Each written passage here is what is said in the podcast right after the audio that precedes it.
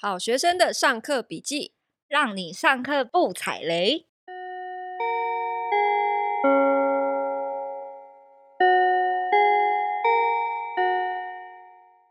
大家好，我是好学生 Ivy，我是麻瓜 Toddy。现在啊，大家因为疫情都待在家，对不对？对啊。所以啊，一定有很多人想知道怎么样在家工作，嗯，开创副业。嗯，我们在上一次第八集的时候有聊到联盟行销嘛？对啊。然后你是不是去上了一个老师的课程？对，然后这是你非常失败的一个副业，你很烦呢、欸。可是那我们不如就趁这段时间来分享你各种失败的副业好了。你知道，其实那个老师啊，他后来又开了另一个教课的课，教课的课，教人家怎么开课的课吗？对，哦，好，那叫什么课程？它叫做 Jerry 的百万课程学院。Jerry 的百万课程学院，所以要花一百万吗？没有啦，哦，没有啊，吓死人了啊！取这种名字，那这个课卖多少钱？我记得我那时候在预购的时候，大概买三四千元吧。哦，三四千不贵。其实当下觉得很便宜，我就买了。我其实根本完全不知道我要教人家什么，只是一种欧巴上心态。我就想说先听听看，对对，现买现赚的感觉，真的很欧巴上。好，对，那你学到了什么？他前面的单元讲的是做市场调查，嗯，他是了要我们自己去了解自己想教的课是否是有它的价值在。那中间的单元呢，开始教你怎么制作课程，那就包括介绍一些拍摄可以用得到的一些器具，那包含一些相机啦、麦克风啦，还有一些剪辑的技巧。那后面呢，他开始教你怎么行销自己的课，譬如像是做一些预售啦，或者一些行销漏斗。那广告投放等等的概念哦，就是说，假设你是要拍影片，嗯，开线上课程的话，对对对，他从呃怎么样去找到客人买单，对，然后到你应该准备哪些器材设备，还有一些拍摄的技巧都会教你。对对对，其实他讲的是说，你其实一开始针对你想要做的课程，你要做很严密的市场调查啦。他就是他的方法是说，你可以。潜入到一些社团，比如说我后面就会讲到说我想开什么课嘛，比如说像我我想开水电课，那 又是水电、呃、水电课，你真的很着迷于水电，我很我很着迷于水电。然后水电课你就会一些像那种水电啊或 DIY 的课程，那你可以呢去帮人家先回答一些问题，解决他们的问题，那。你就会在这个社团里面变成一个比较重要的一个角色。那未来当你想开课的时候呢，你有点像是意见领袖的角色。对对对。然后当你提出一些，如果我提供一些免费的一些讯息的时候，会不会有人兴趣为此而留下一些 email 呢？然后他用这种方式去收集一些名单、呃、名单，然后再利用这些名单去推一些，就是比如说像预售课程啦，或者是后面的一些课程这样子。哦对嗯，那这件事听起来好像还蛮有潜力可以做。那你后来为什么没做？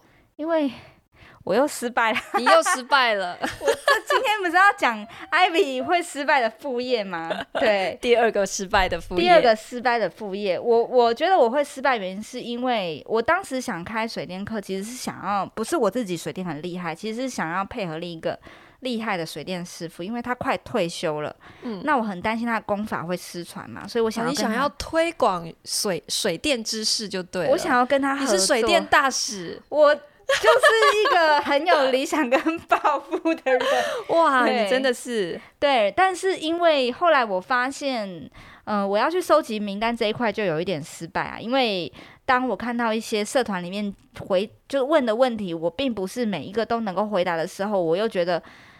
啊，算了啦，真的就是你又觉得人上有人，天外有天了。对，我又觉得对自己比较没有自信心。对，但是我我觉得他的方法其实讲到就是，虽然他一直讲到你不用对自己你的你的能力不用到很顶尖，你还是有办法教一些比较基础性的人。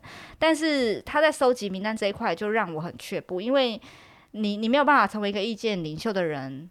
你就没有办法收集到太多的一些 email 啊，或者是一个名单这样子。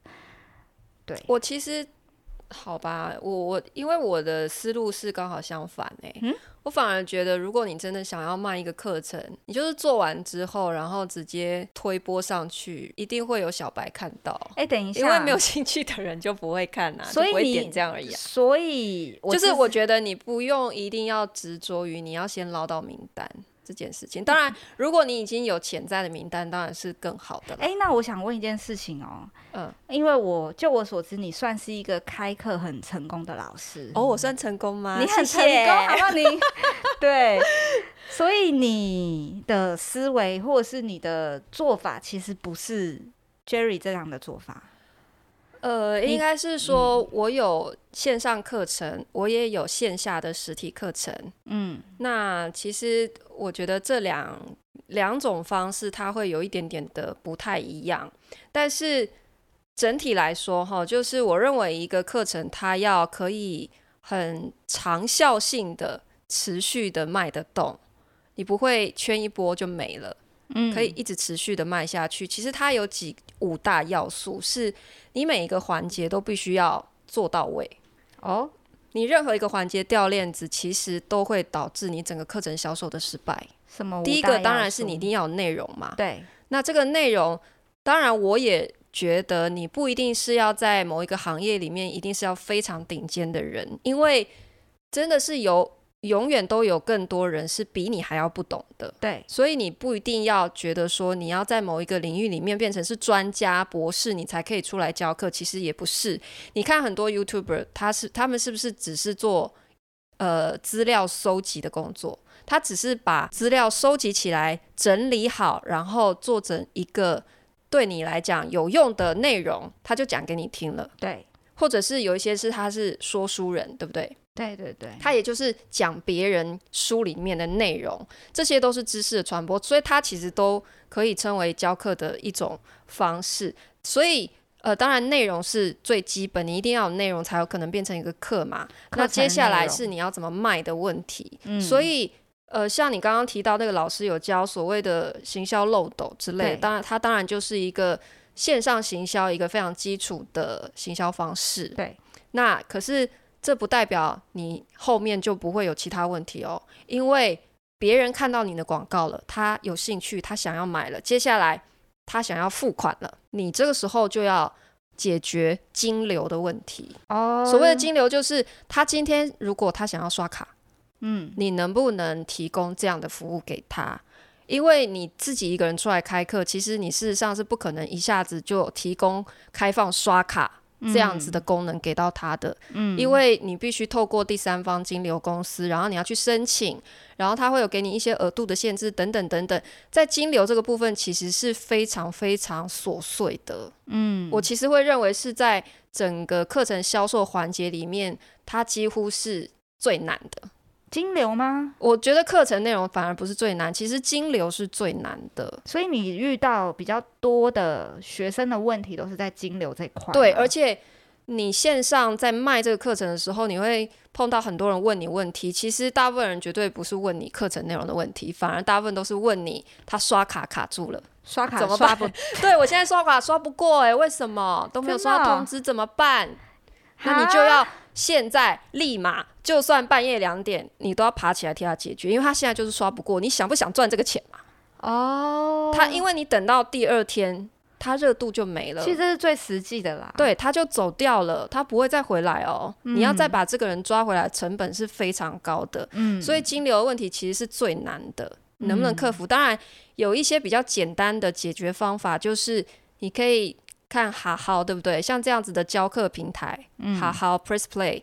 像这些开课的平台，他们就是在帮个别的老师解决这些很琐碎的金流问题，还有行政的一些问题。外包啦。等于是你把这部分的工作外包，可是与此同时，你要付出的代价就是你要分润给他们嘛。嗯，就是你课程上架在他的平台上面，可是他会稀释掉你一部分的利润。利润，对。而且你的流量也会被稀释。其实我知道，大概好好他们大概利润大概三五十趴是被他们抽走的啦。哎、欸，对，其实它有几种拆账模式啦，就是看是最后从你这边下单的，还是从他的平台下单的。对，对对，他们有不一样的分润模式。嗯，那当然，如果你是一个刚出道 就是 第一次开课的人，他我觉得他是一个界面，可以帮你解决一些你自己一个人没有办法处理的问题。对，可是你看，像我教课已经这么多年了，其实我一直都没有挂在这一些开课平台。为什么？因为其实这些开课平台它有一个最呃根本性的问题，就是你会发现它上面的课程的单价都是比较低的。对，都是大概一千到三千，对，你很少看到五千块以上的课程，几乎没有哎、欸。可是我的课程就是几万块的课程，所以上面不会有我 TA，对，不会有我的想要买的消费者，这是我为什么没有在那个平台上面的原因。所以我一向都是走自己销售的。对，那当然，我刚刚提到你要解决金流，然后还有行政，其实还有后端客服，你要回答这些问题。都不是一个人可以做到的事情，你要有自己的一个小团队。嗯，因为如果你要一个人扛起所有的事情，你真的是二十四小时你都没有办法停止。因为我刚刚随便举一个例子嘛，嗯、人家现在刷卡刷不过，你是不是半夜你都要替他解决？算是行政方面，对不对？对，这会有行政，对，嗯、这会让你的精力非常的分散。对，等于是你没有办法把你的精力好好放在做内容本身，或者是。强化你的内容本身。你后面讲的客服的话，会不会是比较像是售后服务？呃，售后服务是一部分。比方说他，呃学员听完你这个课之后，他可能会有一些问题想要问你，执行上有一些问题。对，他执行，或者是他听了之后，他有一些不理解，他想要再来确认一下。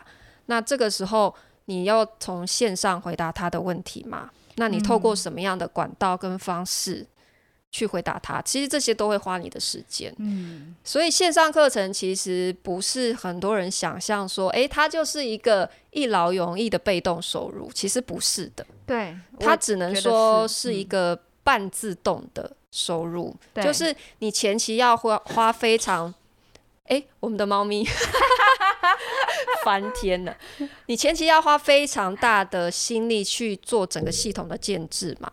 包括课程内容，然后行销方法，还有我刚刚讲的金流系统的建制。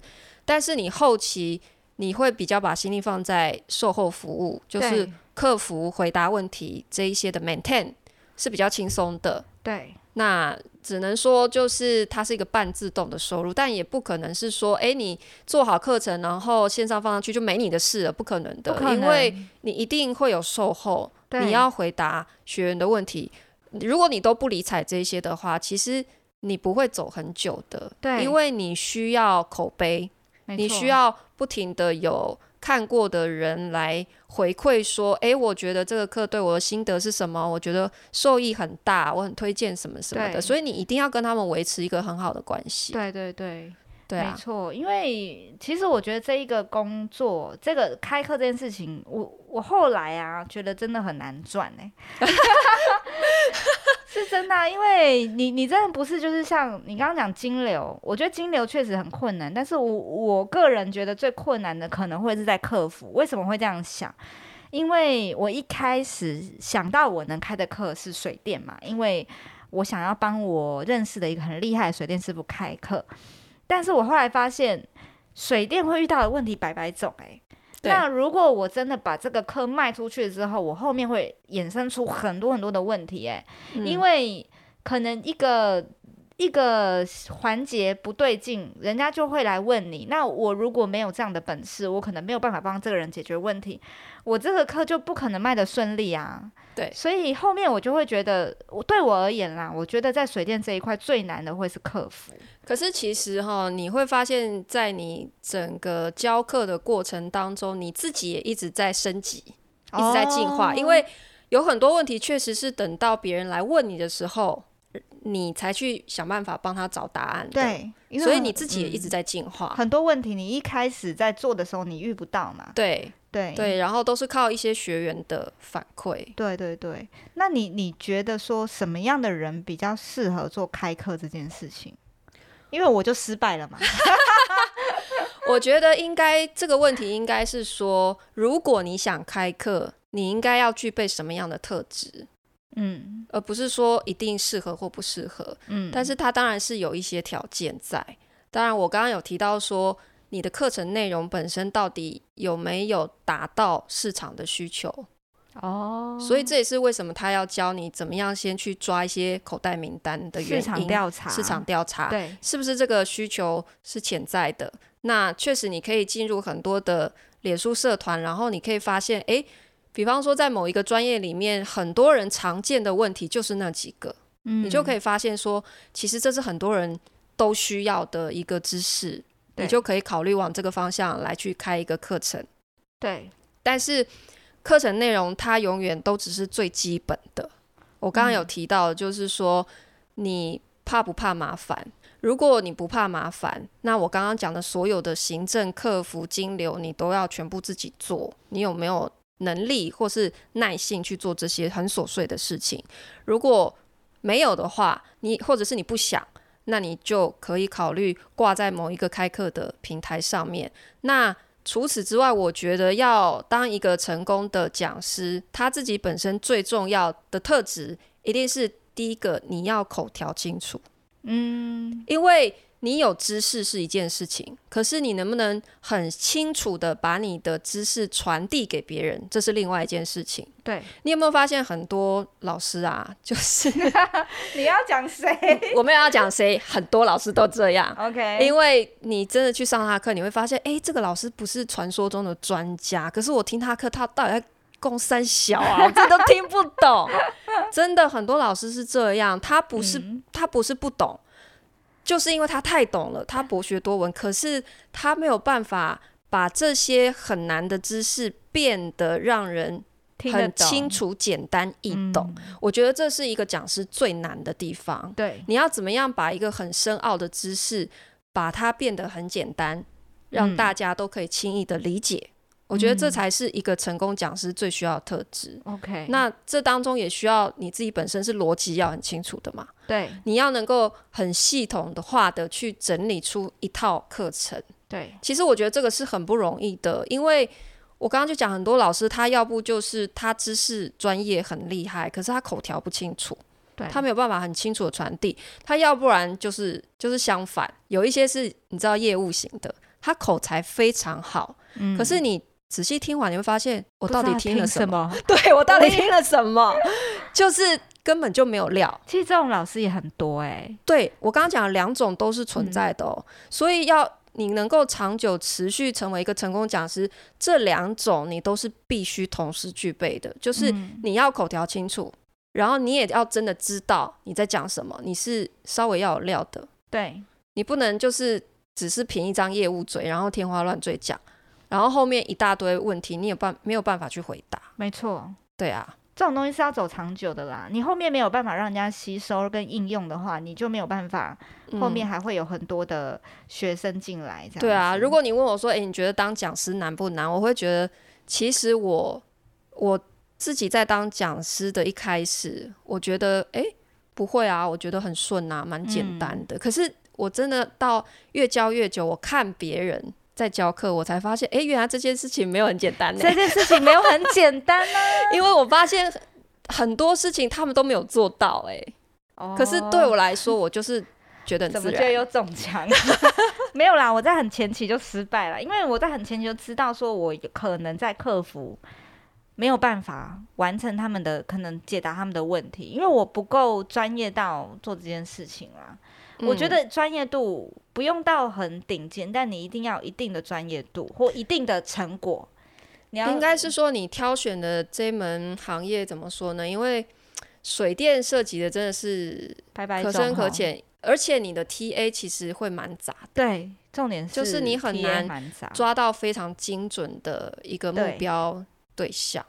嗯，他有可能年纪很大。也有可能年纪很轻。你看，像我们之前不是聊说，我们去上社区大学水电课，对，那现场都阿公阿嬷很多哎、欸，上对对呀、啊。那你要怎么样把你的知识讲给他们懂？对啊，你要太难了，他们也没有想学呀。比如说，你想要学怎么样盖一个房子，他们也没有要嘛，他们只是要简单的维修嘛。所以其实讲到底，应该是 TA 可能要设定的先很明确。然后去做市场调查，哎、嗯，这些 TA 是不是需要我们所提供的东西？对。那后来我们再来看看我们口条清不清晰，最后还是要归回到这一点，就是你有没有办法很清楚的传递你的知识嘛，跟你的专业给你所需要的 TA 这边能够吸收。我觉得这样听起来真的不是一件很容易的事情，不是说你上一上线上课程就可以，对，就可以学到的啦。对，而且你想要靠。开课来赚收入的话，其实它是需要一个非常长的准备期的。嗯，真的，就是他可能不是说，哎，我今天花个几天的时间，然后弄一套课程，然后第二天，哎，放上网就会有人跟你买。不可能，其实不会的，因为连我上的这门线上课，他都有提到说，你要走到预预售这一个期间，你可能也要走个四个月，因为你得要。呃，你可能要先花三个月的时间来建制你的内容。内容你要有一定的内容之后，你再去做一些可能收集名单，你会比较知道你自己的目标在往哪走，一直在收敛嘛。嗯、所以这件事情没有说，哎、欸，我今天拍了一个课程，我就可以马上卖，没有你想象中的这么容易。嗯、对对，那我其实也是发现，哎、欸，这件事情好像没有大家想象的这么容易。之后，而且，呃，我有遇到有一些。呃，朋友，他他们其实也是有想要开课的，嗯，那所以其实我现在也开始有在做一些算是讲师的培训哦，就是除了我自己开课以外，嗯，我也开始准备要帮其他的人来来做开课，因为我们刚刚聊了那么多，其实你就知道它中间有非常多系统性的问题是讲师一个人没有办法负荷的，真的。那只是说我这整套系统其实已经有了。所以我也没有差在帮别人开课，对，因为其实你自己已经整个走过整个整个流程，你已经知道整个流程怎么走，所以你后面再帮人家做开课的动作，其实就是很容易的嘛，对不对？对，那所以其实我后来也是发现说，哎，有几个呃，其实他内容很不错的老师，只是哎，我叫他你试着试录看看课程内容。然后才会发现说，哎，其实他的口条还需要再训练。所以你的问题是，你发现自己开课没问题，但你发现帮别人开课很辛苦吗？呃，我觉得不能算辛苦，是因为我我意外的发现说，其实不是每个人都做得到。哦，真的每个人都做不到啊，就是就是他真的是需要透过训练的。对对对，对，讲师是其实是需要培训的。对对，就是他里面的专业知识。有时候哈，他就是会在自己的那个世界里面，在自己的逻辑里，可是旁边人是看不懂的。对对对。所以我除了要去教会他们说，你怎么样把难的事情简单说，嗯，然后你还要训练你的语调、你的语速、你的节奏感。你在录课程的时候，怎么样可以让别人听得下去？其实这些都是非常非常小的细节。可是人家就说魔鬼藏在细节里嘛，一个。课能不能成功持续长卖，其实就是差在这些细节嘛。对，没错，没错。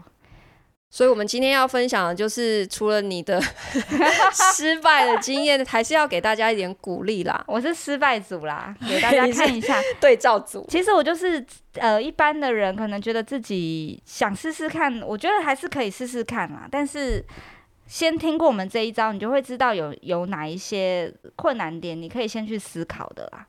对，你可以先评估一下你自己的个人特质有没有办法，适不适合做这件事情。对对对，再再投入，因为这件事情呃，投入的成本我感觉到是非常大的。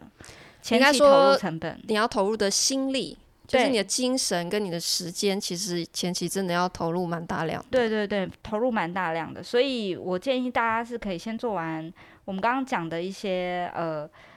呃，资料收集，然后后面你再听听看，我们后面会需要有这一些步骤。那这些步骤是有没有办法克服？你再决定说是不是要在疫情期间投入做这件事情。诶，其实我觉得现在疫情的时间反而是一个蛮好投入的一个时机点。嗯，因为你现在就在家，你也做不了别的事情嘛，你不如就开始研究嘛。而且现在有很多人就是担心他会被资遣。对不对？对，他会丢掉他的工作。我觉得及早开始准备你的副业收入是非常重要的。没错，副业收入不包含不不一定是包含说你一定要做开课嘛？对，还是有很多不一样的副业收入可以试试看。对，对，可是你必须现在就立刻行动，因为很多人就是都没有任何的准备。你看，一碰到这样子系统性的风险，大失业、大萧条。他马上连自己手上的一些储备金都没有，手足无措啊。对啊，对，那你完全没有办法应付这些不可预期的风险嘛？对，没错。对，所以其实这段时间，我觉得如果你的手头上面其实还有一些余裕，让你做一些探索的话，是非常建议你趁这段时间好好来研究一下，你想要从事什么样的副业来增加你的收入。嗯，没错。好，我们今天的分享就到这边，那我们就下课喽！噔噔噔噔噔噔噔噔噔噔噔噔噔，噔，布布。